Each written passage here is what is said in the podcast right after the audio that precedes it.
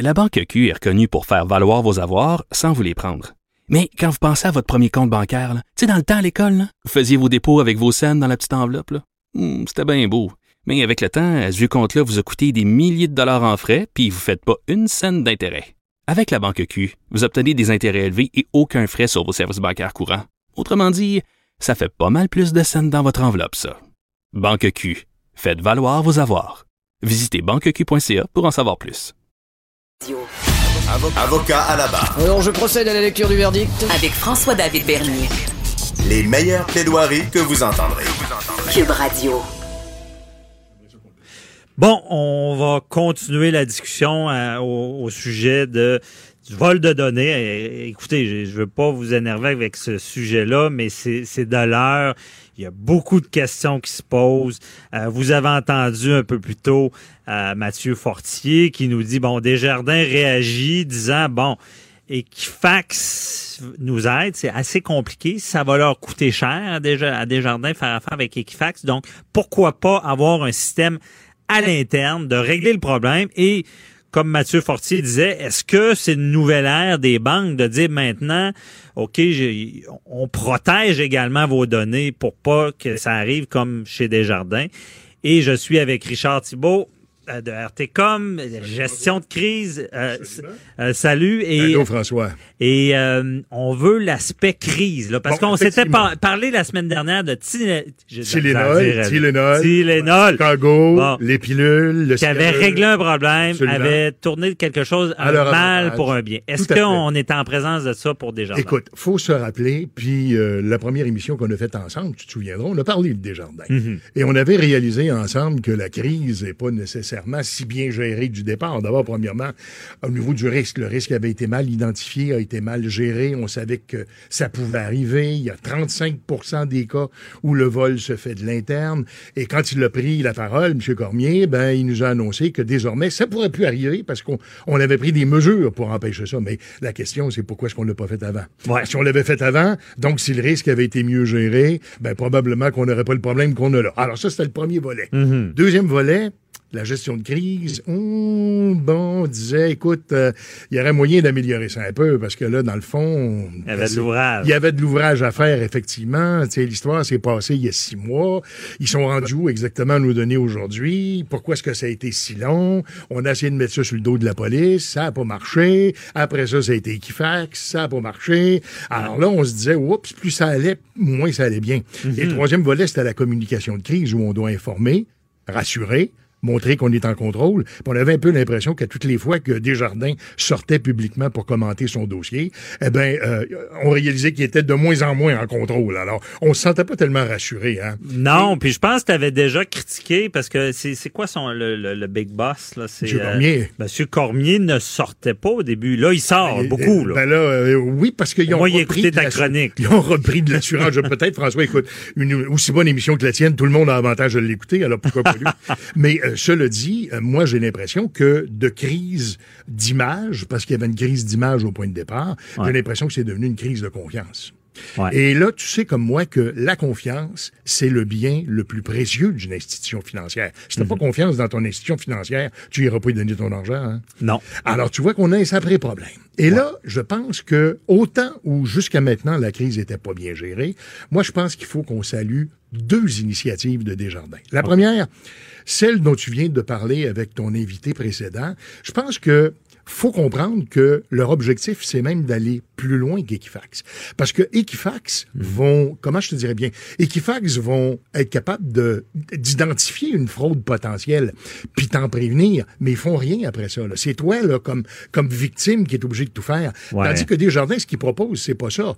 Ils te donnent même un pote jusqu'à 50 000 pour payer un avocat qui va t'aider à regagner ton, ton identité. Euh, ils vont t'accompagner dans ces démarches-là, ce que ne fait pas Equifax, crois-moi. Et de surcroît, ils vont étendre l'ensemble de cette, pré- de cette protection-là, non seulement à ceux qui ont été victimes de fraude, mais à l'ensemble de tous les clients de Desjardins. Ah, c'est vraiment révolutionnaire ce qu'on fait. Wow. Et moi, je pense sincèrement que, euh, puis ça va probablement leur coûter une fortune, là, mais je pense qu'il fallait qu'ils fassent ça, sinon ils perdaient la confiance de leurs membres. On s'en allait vers ça. Là. Il n'y avait pas le choix. Mais Ils n'avaient pas le choix. Puis ce qu'ils ont fait, moi, je pense qu'il faut qu'on lève notre chapeau. C'est un pas dans la bonne direction. La deuxième chose qu'ils ont fait. Mais je, je veux t'entendre sur quelque Oui, chose. Est-ce que en stratégie, on se pose cette question-là, qu'est-ce qu'on fait euh, et, et que c'est arrivé cette solution-là? Parce que excusez quand on y pense comme ça, on dit ben voyons, mais pourquoi vous n'y avez pas Ben, pensé avant? ben, Mais sûr. ça doit être un processus, dire comment on réagit pour regagner cette confiance-là. Ben, c'est effectivement, moi, je pense, le sens de tout le débat qu'il y a eu à l'intérieur de Desjardins. C'est pas juste de se dire, on va-tu sauver de l'argent, va-tu coûter moins cher, qu'est-ce qu'on devrait faire? J'ai l'impression que c'était pas ça, la considération. La considération, là, c'était de se dire, hey, euh, on va disparaître, là. Ouais. Les gens ont plus confiance en nous, là. Il faut vraiment qu'on trouve quelque chose de révolutionnaire. Ben, c'est ça. Ce qu'ils ont fait. Puis le, le gars qui a pensé à ça, il doit avoir une promotion. J'espère. Parce que confiance, ça va bien. Révolution du marché. Ah non, Euh, et peut-être des profils liés à ça parce qu'ils peuvent offrir des services. T'as raison. Et ça coûte moins cher, ce qu'on a entendu de Mathieu Fortier. là. Ouais, mais je suis pas sûr que ça coûte sûr. moins cher parce qu'on ajoute en plus les. Je veux pas dire que les avocats coûtent cher, mais tiens, on va payer Ben, en plus les frais d'avocat. ils coûtent cher, ça. On va.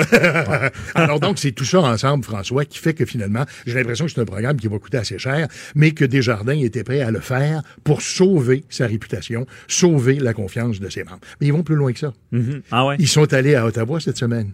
Oui. Et là, tu sais- Conseil de la sécurité publique, Ce c'est ont sérieux. là. demandé, ce qu'ils ont demandé des jardins, ils ont ils se sont expliqués, puis ils ont dit que c'est épouvantable, puis on comprend très bien que les gens sont très inquiets, puis il faut les rassurer, puis leur donner la chance de comprendre ce qui se passe. On va les accompagner, on va les protéger.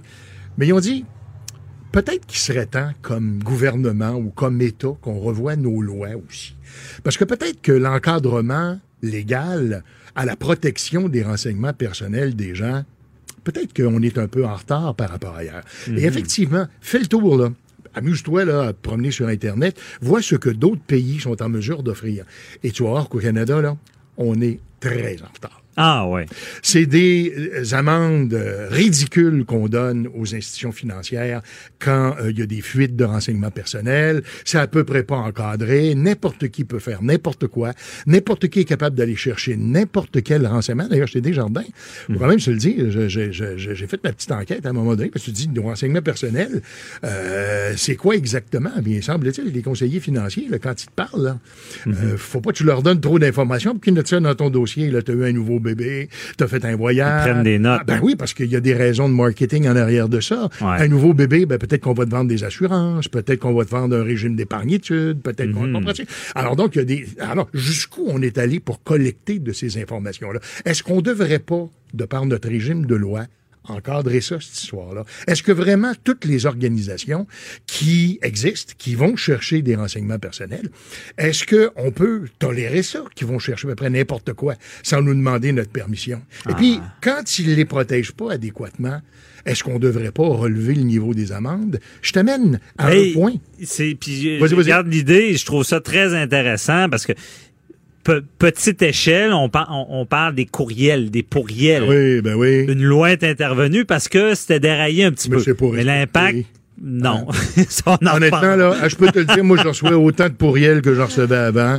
Ouais. Il y, a- il y a même, rappelle-toi aussi, c'était l'autre, l'autre outil là, que le gouvernement avait mis sur pied où tu pouvais donner ton numéro de téléphone pour Mhm. Ouais. empêcher les, les vendeurs, les pédaleurs là, de pas téléphoner. Puis finalement, ils t'appellent Mais on en reparlera. Mais côté gestion de crise, je comprends ton propos.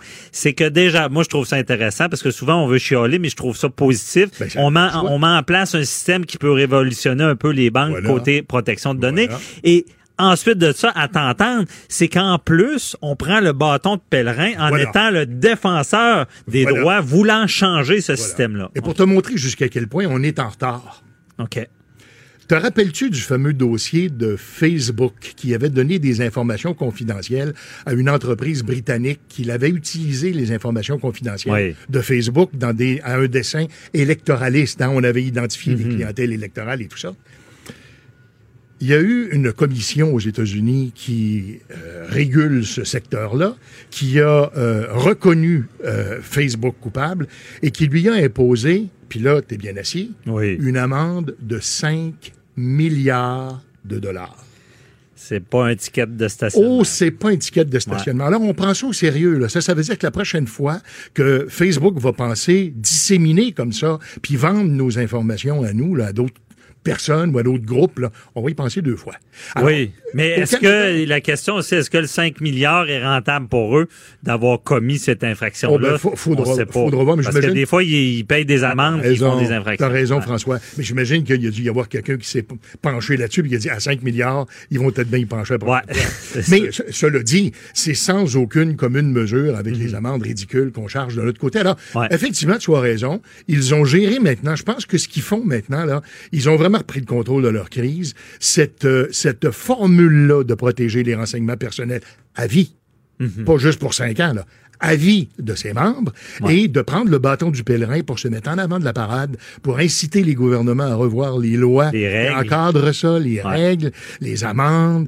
Euh, mon Dieu Seigneur, je pense que là, là, on commence à jaser. là. Oui, c'est c'est vraiment euh, une, une bonne euh, façon de faire. Donc, toi, tu donnes une note, là. Ah ben écoute, autant où j'étais découragé la première fois qu'on s'en est parlé, je te dirais que maintenant le dossier évolue dans le bon sens. Et si l'objectif de Desjardins est, comme je le pense, de vouloir justement s'assurer qu'on est capable de recréer ou de consolider la confiance de ses membres, je pense qu'ils n'avaient pas le choix, bien sûr, mais que non seulement ils n'avaient pas le choix, mais je pense qu'ils sont allés au-delà de ce que le client demandait. Et Mhm. en plus de ça, ils ont décidé de se faire les promoteurs d'une réforme de fond qui s'imposait, je pense. OK, c'est bon. Ça, c'est le positif. Disons que c'est les fleurs. Là, le pot, il nous reste deux minutes pour le pot. Ouais. Euh, côté gestion de, de, de, de ce qui s'est passé à Ben, l'interne, gestion- on ne sait pas. Là. Pourquoi il y a eu un excès? Est-ce qu'il a vendu les données vraiment? il y a plein de Est-ce que qu'est-ce qui se passe avec l'enquête? Est-ce que est-ce que, Richard, est-ce qu'ils doivent s'impliquer Ouais, là-dedans médiatiquement a- je, je comprends très bien qu'il y a une enquête qui est en cours, puis on peut pas pousser dans le dos de la Ouais. police plus que ça, puis je comprends rien. Moi, ce qui m'étonne surtout, c'est la chose suivante. Habituellement, puis tu sais comment ça fonctionne, François, quand Mm-hmm. un employé commet un geste dans l'exercice de ses fonctions qui entraîne une responsabilité civile ou criminelle, ce qu'on va faire, Ouais. c'est qu'on va le suspendre avec ou sans salaire en attendant la fin de l'enquête, puis là, on va décider de son sort à la fin de l'enquête. Oui. Ben, curieusement, ce gars-là, là, il n'a pas été condamné, il n'a pas été accusé de rien. Ah, Euh, on ne sait pas où s'est rendue l'enquête, on ne sait pas ce qui se passe, mais il a été renvoyé, il a été congédié, ce gars-là. Alors, est-ce que Desjardins sait des choses qu'ils n'ont pas dites? Est-ce qu'on veut protéger d'autres? Est-ce a d'autres mondes de, de, de, de- d'impliqués dans cette histoire-là? Est-ce que, je sais Ouais, pas, je veux dire, je- mais je peux pas m'empêcher de me poser des questions. Je comprends qu'il y a une enquête policière en cours, puis il faut donner aux policiers le temps qu'il faut, mais là, ça fait au moins six mois que c'est arrivé, cette histoire-là. Là. Puis on sait tous que nos informations, on a lu, euh, entre autres, dans les journaux euh, de Québec et de Montréal, on a lu là, des articles Ouais. qui m'ont fait peur. Moi, Ça là, fait là. peur. Ah, Mais- Quand tu lis ça, puis tu dis, c'est rendu où mes données? Qui va utiliser ça? Va faire quoi Ouais. avec? Bon, disons que c'est- bien dit, euh, ça nous fait peur, on est dans l'insécurité. Peut-être que justement, dans cette gestion de crise-là, il devrait y avoir des démarches à savoir qu'est-ce qui s'est passé, où sont rendues nos données, est-ce qu'ils peuvent nous rassurer des jardins là-dessus euh, à Je pense que suivre? ça va être important de le faire. Ouais. Et tous ces, tous ces, tous ces renseignements-là, tu en conviendras, François, ont contribué à miner Ouais. la confiance qu'on a envers Desjardins. Alors, tant mieux là, s'ils ont décidé de, de, de, de, de, de s'impliquer, là, puis de vraiment là, de prendre le problème à bras le corps. Et je pense que les deux mesures dont on parlait au début de notre entrevue, là, euh, je pense que ça va contribuer à s'en venir dans le bon sens. Et je leur lève mon chapeau. Là. Mm-hmm. on, on va voir la suite des choses maintenant. Ouais, mais c'est ça la suite. Puis il nous reste quand même un peu de temps, parce Oui. qu'après ça, c'est les, les euh, questions du public. Euh, mais euh, justement, dans, dans le à, à savoir qu'il n'y a pas eu, on a renvoyé cette personne-là directement. Euh, c'est ça, il, il faut. En ce moment, ils veulent pas donner d'informations parce qu'ils ils se rabattent sur l'enquête criminelle? Ouais, ben en fait, c'est un peu ça, c'est qu'ils disent bon ben il y a une enquête qui est en cours, puis pour ne pas euh, enfin pour ne pas risquer de compromettre l'enquête, on ne donnera pas des informations qui pourraient euh, compromettre le travail Ouais. des policiers. Puis je pense que c'est c'est normal, puis on fait toujours ça, ce genre de choses-là. Mais y a- y a-tu moyen en communication? OK, on comprend, il y a une enquête criminelle, mais il y aurait y a-tu moyen quand même de faire un suivi large sur un peu ce qui se passe pour de rassurer? Dans, dans ce cas-là, y aurait-tu moyen de rassurer ou pas? Écoute, euh, tu vois, euh, on parlait de la nouvelle qui est sortie, où on s'est servi du ce qu'on appelle le dark web. On a Ouais. une impression là, de, de. J'ai su là. que, que c'était le Dark Web avait vampires, une là. bonne partie de positif. Ouais, c'est ça. Le Dark comme Dark Vader, le méchant. Vader. Mais c'est Ouais. un peu l'impression qu'on a. Mais l'impression qu'on a, c'est que nos renseignements sont rendus en de très mauvaises mains. Alors donc, je veux dire, la crainte, elle est créée. On n'a pas personne qui va répondre à nos informations pour le moment parce que l'enquête est en cours. Sauf que je pense qu'on peut tous souhaiter, puis je comprends qu'il faut laisser la police travailler, mais je pense qu'on devrait tous souhaiter que très rapidement, on soit mis au fait de ce qui se passe, de ce qui s'est passé, de l'ampleur réelle du euh, de la fraude qui a été commise. Euh, c'est bon de savoir que Desjardins va nous protéger, mais bon, il en demeure pas moins que Mhm. la vie continue. Là, il y a des gens, il y a des économies d'une vie là que des gens, par exemple, je voyais des entrevues avec des gens qui vont prendre leur retraite, euh, des gens qui ont très peur de ce qui peut arriver dans cinq ans, dans dix ans. On leur annonce plein de choses qui pourraient se produire. Alors donc, on est inquiet et je pense que euh, de procéder rapidement avec cette enquête-là, d'être informé et que rapidement il y ait des accusations de portée puis des procès qui suivent, je pense Ouais. que ça va contribuer à fermer la boucle. Ouais, puis c'est ça, on est inquiet, mais d'un autre côté, cette nouvelle-là, comme tu l'as bien dit, vient dire, vous êtes inquiet, mais on va régler vo- votre problème, on va vous protéger. En attendant, on va vous protéger. C'est bon. Merci Richard Thibault Merci, de. RTCOM. Euh, euh, bonne journée. La même chose, bonne semaine. On se reparle la semaine ouais, prochaine. on se reparle la semaine prochaine. Restez là, on répond à vos questions avec Maître Boyle. De 9 à 11, vous écoutez Avocat à la barre. Bon, vos questions du public, on vous rappelle toujours de poser vos questions euh, à 187 Cube Radio, facile à, à retenir, et également d'écrire sur le Facebook, euh, parce que, bon, on, on aime vous lire, et Joannie Henry qui est avec nous. Bonjour, Joannie. Bonjour. Euh, Est-ce que, euh, on, quelle question on a reçue aujourd'hui, la première? Euh, on a beaucoup de questions. Est-ce que vous voulez que je commence avec euh, la plus difficile ou la plus facile? Et Maître Boily, c'est, je vous Ah, donne le choix. Moi, je suis, Mais- comme le, je suis comme le frappeur au baseball. Allons-y la plus difficile. on va le régler, lanceur qui est là. Ben, c'est Stéphanie les- aujourd'hui euh, qui nous a texté avec sa question la plus difficile. Elle dit Bonjour, Maître Bernier. J'ai cru comprendre que la loi 21 se trouvant contestée actuellement devant les tribunaux, ou plus précisément, on conteste son application durant les, euh, les procédures judiciaires. Le procureur général doit donc défendre la position du gouvernement. Comment exactement, dans ce cas, a été choisi le procureur?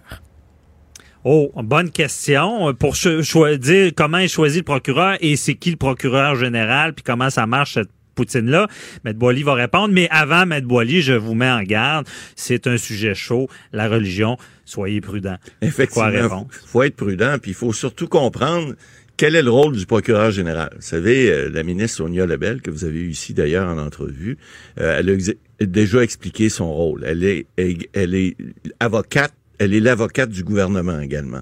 Donc, elle, elle est pas juste ministre, mais elle représente le gouvernement. C'est la même chose qu'on a vécu à Ottawa avec le- la petite vie de Judy. Là. on, on en avait parlé. Donc, ils ont une double, une double fonction. D'ailleurs, elle est toujours membre du barreau parce que c'est la seule ministre qui est obligée d'être membre de, de l'ordre professionnel du barreau si, elle- si elle veut être procureur général. Elle pourrait être ministre de la Justice, mais pas procureur général parce que pour être procureur général, ben il faut d'abord être procureur. C'est ça. Et vu que les deux fonctions sont combinées, ça reste une mère. ben exactement. Et puis il faut être membre du barreau. Donc c'est la raison pour laquelle elle, elle est toujours. Donc euh, elle est procureure générale, mais c'est pas elle qui va aller plaider ça. Manifestement, il y a un bureau des procureurs généraux. On appelle ça le bureau des plaideurs du gouvernement du Québec qui regroupe de, de très bons plaideurs d'ailleurs que je connais et puis euh, qui vont possiblement représenter le gouvernement mais dans Mais, les Boily, c'est un peu l'équivalent du DPCP en criminel. Exact. Mais là, en civil. Au niveau civil, il y a des constitutionnalistes là-dedans, il y a toutes sortes de bons avocats qui sont spécialistes dans leur domaine. Sauf que dans un dossier comme celui-là, il est pas rare que le gouvernement fasse affaire avec les bureaux privés, puisqu'il s'agit, de- bon ben enfin souvent on veut pas un d'avoir de conflit, puis deux, on veut être certain que le, le- le spécialiste en question va être celui qui va mieux représenter le procureur général. Donc, il est pas impossible que dans ce dossier-là, il y ait des mandats privés qui soient donnés. Mais pour répondre à la Les question... mandats du privés, expliquez. Un cabinet, Un cabinet bon, de- pas de nom, là, qui est mais un, cabinet d'avocats qui est pas un cabinet qui relève du gouvernement, mais qui est, un cabinet d'avocats privés, comme vous et moi, Maître Bernier, Ouais. nous sommes Mais- partis d'un cabinet privé. Donc, il peut y avoir des mandats qui sont donnés à ce moment-là. pourquoi? Ben, Pourquoi parce- ils ont l'équipe? Ben, c'est-à-dire que l'équipe, oui, mais des fois, il y a des points qui peuvent être euh, précis, qui ont besoin d'un spécialiste que le gouvernement n'a peut-être pas dans son équipe. Alors, oui, effectivement, ils ont des constitutionnalistes. Oui, effectivement, ils ont des gens qui peuvent fort probablement bien représenter le procureur général, mais je gagerai pas là-dessus. Il est pas impossible, ça arrive dans certains cas où on décide, des fois c'est des questions de disponibilité aussi, des fois c'est des questions de budget ou des questions de poste. On va dire bon, mais on peut pas prendre un avocat, on va prendre un avocat privé, un groupe d'avocats parce que dans un dossier comme ça, c'est généralement pas juste un avocat, mais ça peut être un groupe d'avocats et euh, ça peut être une section d'un bureau qui va s'occuper de représenter le procureur général. Donc on peut pas dire que ça va être nécessairement Chose qu'on sait, ça sera pas la procureure générale parce qu'elle a pas le temps de faire ça, elle doit chafouetter, puis elle est ministre de la Justice. Mhm. Mais il peut y avoir effectivement des avocats privés ou des avocats du bureau des plaideurs du gouvernement qui vont Ouais. représenter le Et là, gouvernement la question, comment on choisit cette personne-là? Bon. Ah ben là, évidemment, ça c'est un Ou choix ces qui- personnes-là. ben, c'est-à-dire que c'est ça. Il y a une direction à la, à- au, au- directeur des, des- des- des- enfin, au bureau des plaideurs. Il, y a, il y a un directeur, il y a, il y a- il y a des gens qui vont décider, puis effectivement, ils vont avec les compétences, puis en espérant qu'ils vont aller chercher les meilleures compétences pour représenter les intérêts du gouvernement, parce qu'évidemment, le gouvernement, c'est le peuple, ben, c'est les intérêts du peuple. Alors, ça prend quelqu'un qui va bien représenter le peuple et le gouvernement. Mais donc, on choisit par comité quelqu'un qu'on sent qui va, qui va vraiment amener la cause où est-ce qu'on veut. Parce que euh, en ce moment, et puis on prend nos- notre meilleur, euh, notre meilleur Ben oui, ben là, parce que euh, on veut, dans cette requête-là, faut pas oublier, on veut suspendre la Ben, loi en, en attendant. Mais vous savez, vous prenez le meilleur des avocats, ça donne pas plus de droits. Un avocat est un, un plaideur, et, passez-moi l'expression, le meilleur avocat, il est là pour mâcher euh, le, le droit, mâcher les faits, mais il inventera pas le droit puis il inventera pas les faits. Il va prendre les faits et le droit tels qu'ils sont, puis il va le soumettre à la à la justice, pour que la cour rende une décision en fonction du droit applicable. Alors, le meilleur des avocats va pas nécessairement faire gagner une cause. Il va peut-être aider à ne pas la perdre. Il va peut-être aider à faire, euh, à faire, si on veut, valoir les intérêts, par exemple, dans ce cas-ci du gouvernement.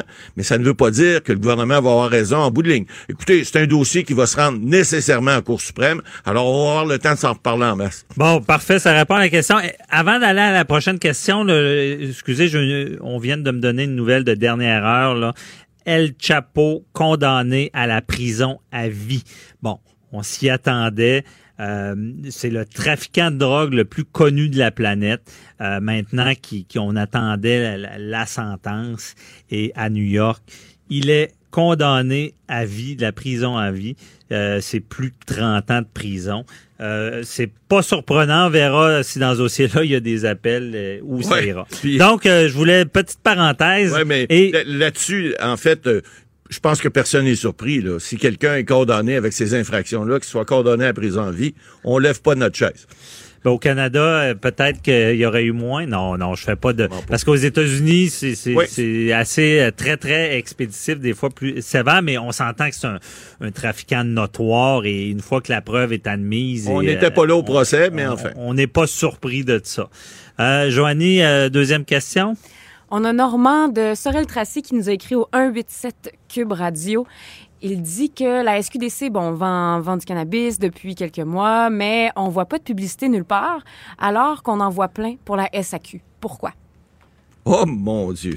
Parce que c'est de la boucane. Ben, ça, écoutez, là, Là, il y a le débat, est-ce que la boucane est pire que l'alcool? Bon. c'est drôle parce qu'une de mes filles me posait la même question il y a quelques mois ou semblable. Parce que euh, là, on a un choix de société à faire. Écoutez, la SQDC, d'abord, première des choses, dans sa loi habilitante, la loi qui l'a fondée, là, qui a permis de faire ces sociétés-là, là, qui Ouais. vendent euh, du pot puis des produits dérivés, euh, il est interdit de faire de la publicité. Alors, ça règle le cas, là, ils n'ont pas le droit d'en faire. Ils peuvent pas en faire. Là où il y a un problème, c'est que, bon, on a vu sur le tabac, hein, il y a eu des, il y a eu euh, une- une- peut-être une, escalade à un moment donné de, de, de, de diffusion des publicités sur le tabac, puis ils ont graduellement enlevé. Puis aujourd'hui, le tabac, d'abord, il est caché en arrêt des comptoirs. Deuxièmement, vous achetez un paquet de cigarettes, puis vous avez des signes de tête de mort dessus, puis des, des, des, des, avertissements à ne plus finir. Mais Matt Boily, Escalade, vous avez été témoin de ça. Oui, avant, avant, il y avait des, Des- pancartes, Ah, il y a- players. euh, la course automobile, il y avait le de la tennis, pub partout. partout, c'était partout, tous les organismes. Moi, j'ai- milité longtemps dans certaines euh, organisations sportives et culturelles, et puis les cigarettiers étaient là, puis on était les premiers à les chercher. Pourquoi? Parce qu'ils ils voulaient eux autres montrer leurs produits, puis les gens qui avaient besoin de sous, ben l'argent n'a pas d'odeur. Hein. Fait que des fois, on, on- bon, mais effectivement, les lois ont changé graduellement, puis ils ont plus le droit de faire de la publicité. Non seulement ils ont plus le droit de faire de la publicité, mais ils doivent dénoncer leurs produits. Alors, la question de, ce monsieur-là, de Sorel, est fort pertinente. Euh, euh, comment ça que la SAQ, elle, annonce ses produits? Fait pas juste les annoncer, fait de la promotion. Ils vont vous dire, bon, mais en fin de semaine, là, 10% de rabais, 15% 30 Et, et ils s'annoncent, euh, euh, euh, je veux dire, à satiété. C'est quelque chose qui est drôle parce que les, les, les tenanciers de bar, par exemple, euh, bon, les permis d'alcool, on en a déjà parlé, les gens ont pas le droit de faire de la publicité, ils ont pas le droit d'annoncer deux pour un, ils ont le droit de le faire, mais dans certaines circonstances bien, bien, bien précises. Euh, bon, ils ont pas le droit d'annoncer, par exemple, qu'ils ont des loteries vidéo, euh, ils ont pas le droit de faire de la promotion de ça, alors que Il y a l'Auto-Québec... des règles même pour les pancartes, c'est les, sur Ah, les c'est- terrasses. C'est partout, partout, partout. Il y a- ils sont surréglementés. Mais la SAQ, elle, a le droit de faire de la publicité. Euh, Puis on, on se dit, mais à quand les, les, les, les, les, les timbres sur les, les bouteilles vont, vont, vont apparaître ou dire que c'est dangereux pour la santé, l'alcool? Même chose pour la SQDC. Est-ce qu'on va voir quelque chose arriver, par exemple, où les produits que vous allez acheter, il va y avoir une tête de mort dessus, comme sur les paquets de cigarettes? Je ne sais pas. Mais c'est une question qui se pose parce que si on dit, attention, avertissement, danger, vous devez pas fumer, vous devez pas euh, vous ruiner la santé, ben dites-moi pas que le pot c'est bon pour la santé. Oui, il y a du pot médicinal effectivement pour certaines personnes, ça peut être intéressant jusqu'à preuve du contraire, mais euh, on, on- on se comprend que l'alcool c'est pas mieux c'est pas mieux que le pot. Pourtant l'alcool, on fait de la publicité à tour de bras, passez-moi l'expression. Oui, mais Puis le pot, c'est pas une affaire de société, ça? Un petit verre, Matt Bolly, une petite bière, Ah ouais, un petit ben, verre un petit de joint, vin. un petit joint, pareil, même chose. Ouais, ben Alors, moi, j'ai- pas été éduqué de même. Je comprends, Moi, je comprends. moi, le joint, c'est mal, mais le petit, le, le petit verre de bière. Et voilà, comme la trop. petite cigarette à l'époque de la guerre, c'était le fun de fumer une petite clope puis de s'enrouler une. Alors que moi, j'ai été élevé aussi là-dedans. Euh, mon père me disait à l'âge de 13 ans, qu'est-ce que tu fais là? Je m'allumais une cigarette à table le dimanche soir. On était sept dans la famille, puis les six autres fumaient. Ben, j'ai dit, tout le monde fume, je vais fumer moi aussi. À l'époque, personne n'était conscientisé de ça. Aujourd'hui, on l'est. Alors, si on l'est pour la cigarette, pourquoi on l'est pas pour l'alcool? Puis, est-ce que le, le, le, le, le- le pot, finalement, la SQDC, va, va, va s'auto-réglementer pour dire, écoutez, on va vous mettre des étampes comme ces cigarettes, puis on va vous dire, là, ça, c'est pas bon pour votre santé, ne, ne n'y n'allez pas. Remarquez que dans la loi, il est prévu qu'on ne peut pas promouvoir l'usage du pot pour quelque nature que ce soit. Donc, c'est déjà ça de gagner dans cette loi-là. Mais la question que je me pose, puis que, que finalement que Normand nous pose, peut-être pas sans y avoir pensé, c'est mais à quand on va aviser euh, clairement les gens que c'est dangereux pour la santé, c'est pas bon, puis à quand on va le faire pour l'alcool? Puis une autre question, parce que ça sous-tend, le- euh, on nous parle de la- SAQ, bon ben, pourquoi la SAQ, elle, annonce puis fait de la promotion des produits alors qu'elle devrait peut-être pas en faire? Ben, il y a une grosse question dessous, hein. Regardez ça, là. Et il y, a, il y a des revenus à, à- à faire, puis le gouvernement, quand il y a des revenus à faire, ben, ils sont un petit peu plus lousses sur la réglementation, puis c'est drôle. Les, les, les bars, les tenanciers, les restaurants peuvent pas faire de promotion là-dessus, ou ils peuvent en faire, mais c'est, on n'embarquera pas là-dessus, mais le Bernier, c'est assez compliqué. Ouais. Mais alors que la SAQ, elle, le, le Ben, sky's à the limit. Je pense, je puis- pense que c'est une, une affaire de société. Exact. que ça va changer. Merci beaucoup, Maître Boily. On se retrouve demain. Euh, restez là. Euh, Connaissez-vous la justice prédictive, la police prédictive? On en parle avec Nicolas Samuel Baron-Bernier.